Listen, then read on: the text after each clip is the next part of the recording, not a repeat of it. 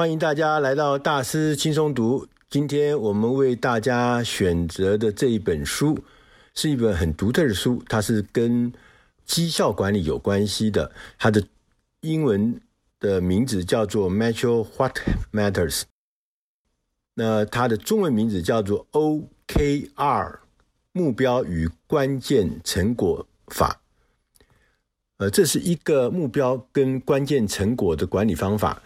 那其实讲这个管理方法其实很多，但是为什么我们要挑这本书呢？因为这本书它里面所讲的 OKR，它是由一个这个作者是一个很有名的人，叫做 John Doer。John Doerr 这个人呢是传奇的投资家，他是 Google 跟 Amazon 的早期投资人。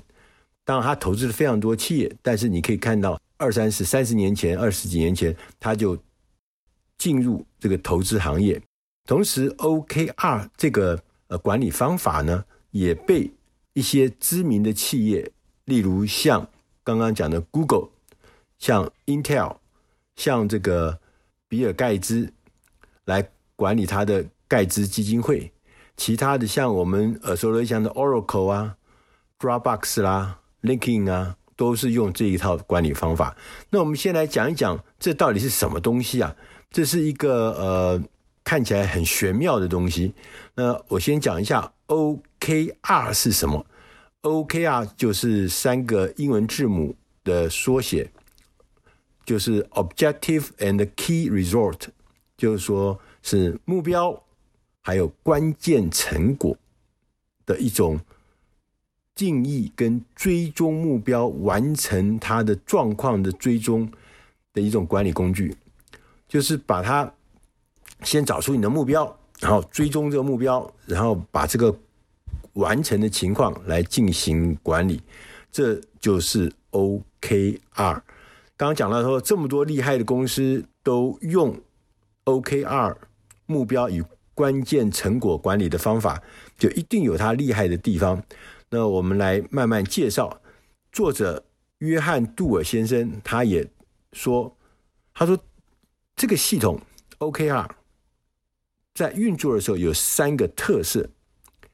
第一个特色是目标要大胆、有挑战性；第二个，关键成果必须是可以评量的，有时间、有数量。”特别强调要有时间，是要在限定时间，不是说是没有时间的。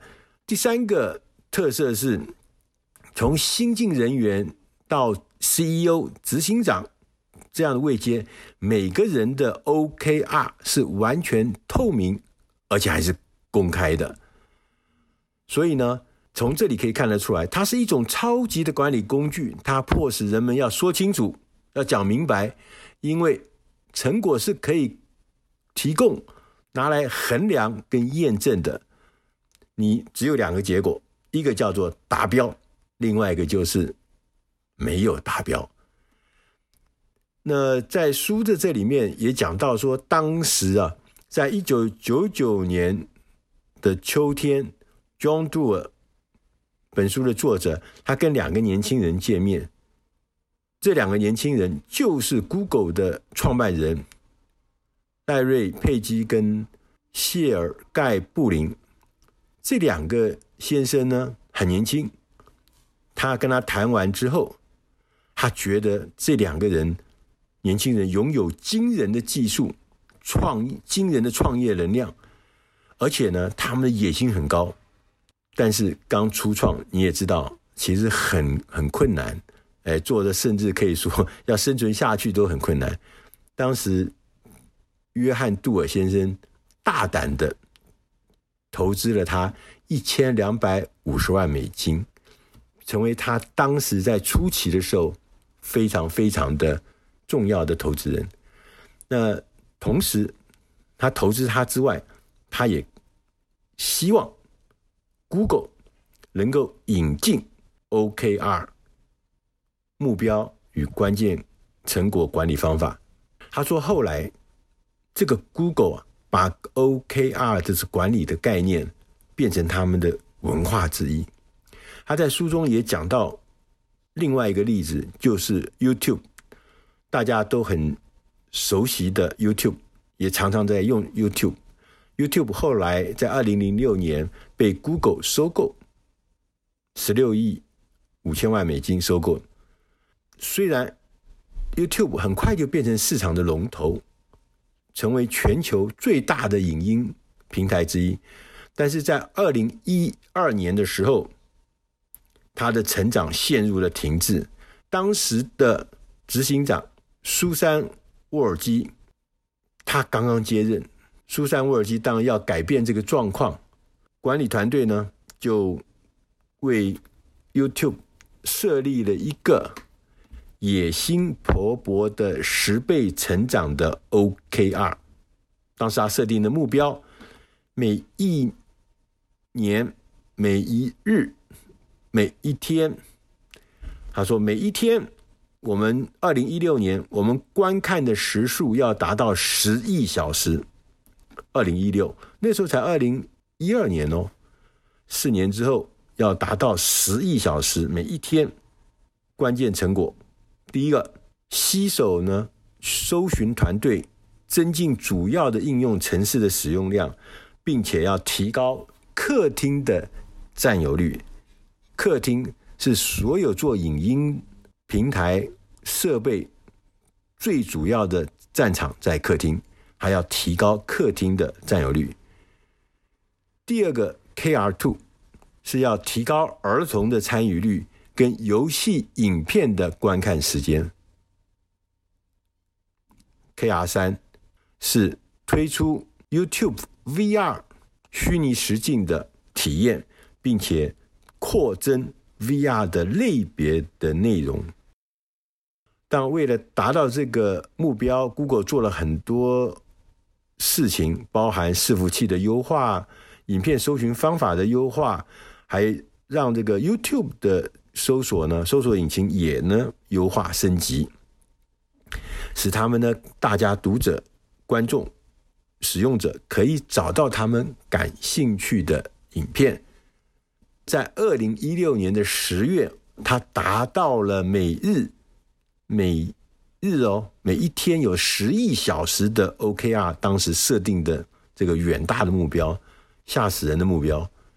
从此以后一直保持成长，所以我们从他的例子里面就可以看得出来，OKR 非常重要，非常有效果，而且都是有具体的、真正的这个成果。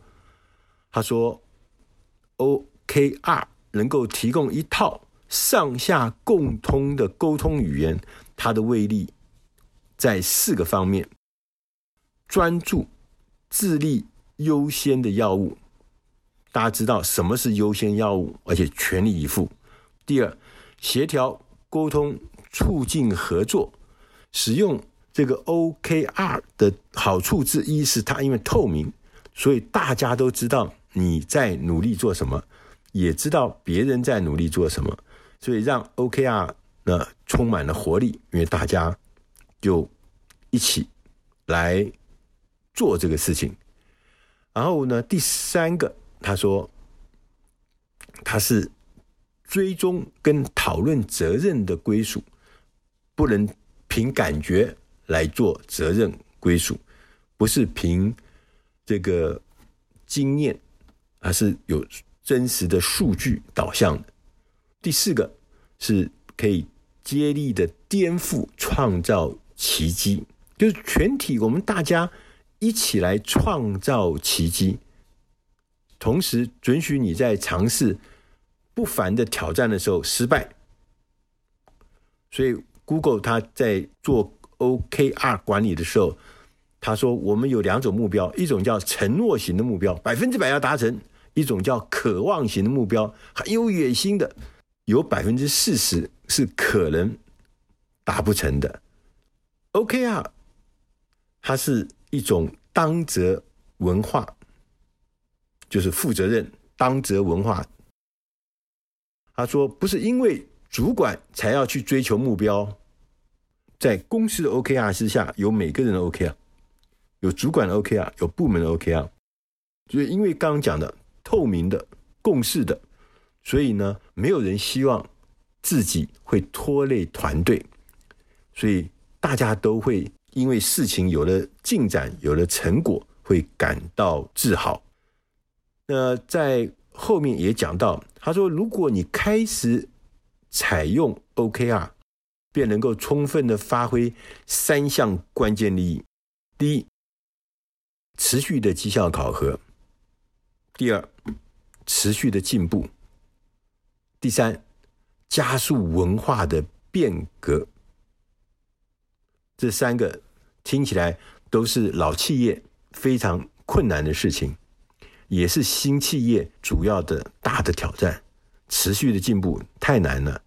老企业文化的变革更难了，那怎么来做绩效考核？新旧公司都是大的困难，所以 OKR 要发挥效用，你必须要让大家都愿意使用它。Google 还设置了一个资深的副总裁的角色，来担任公司的 OKR 的守护官，它的功能就是要确保。Google 内部人人都认同使用 OKR，确保无人会选择退出，或者无人在这个 OKR 系统之外例外不行。每个人都扮演相同的角色。书的最后，他说：“目标与关键成果，促进清晰当责及对卓越的无尽追求。”套一句 Google 前执行长。艾瑞克·史密特的话：“OKR 永远改变公司的路线，目标与关键成果是经营卓越的一股强大而有效的力量。对 Google 如此，对你何尝不是如此？”以上是出自《大师轻松读》第六百七十九期 “OKR 目标与关键成果法”，希望你有。收获，也希望你能够从 OKR 里面得到一些启示。谢谢大家。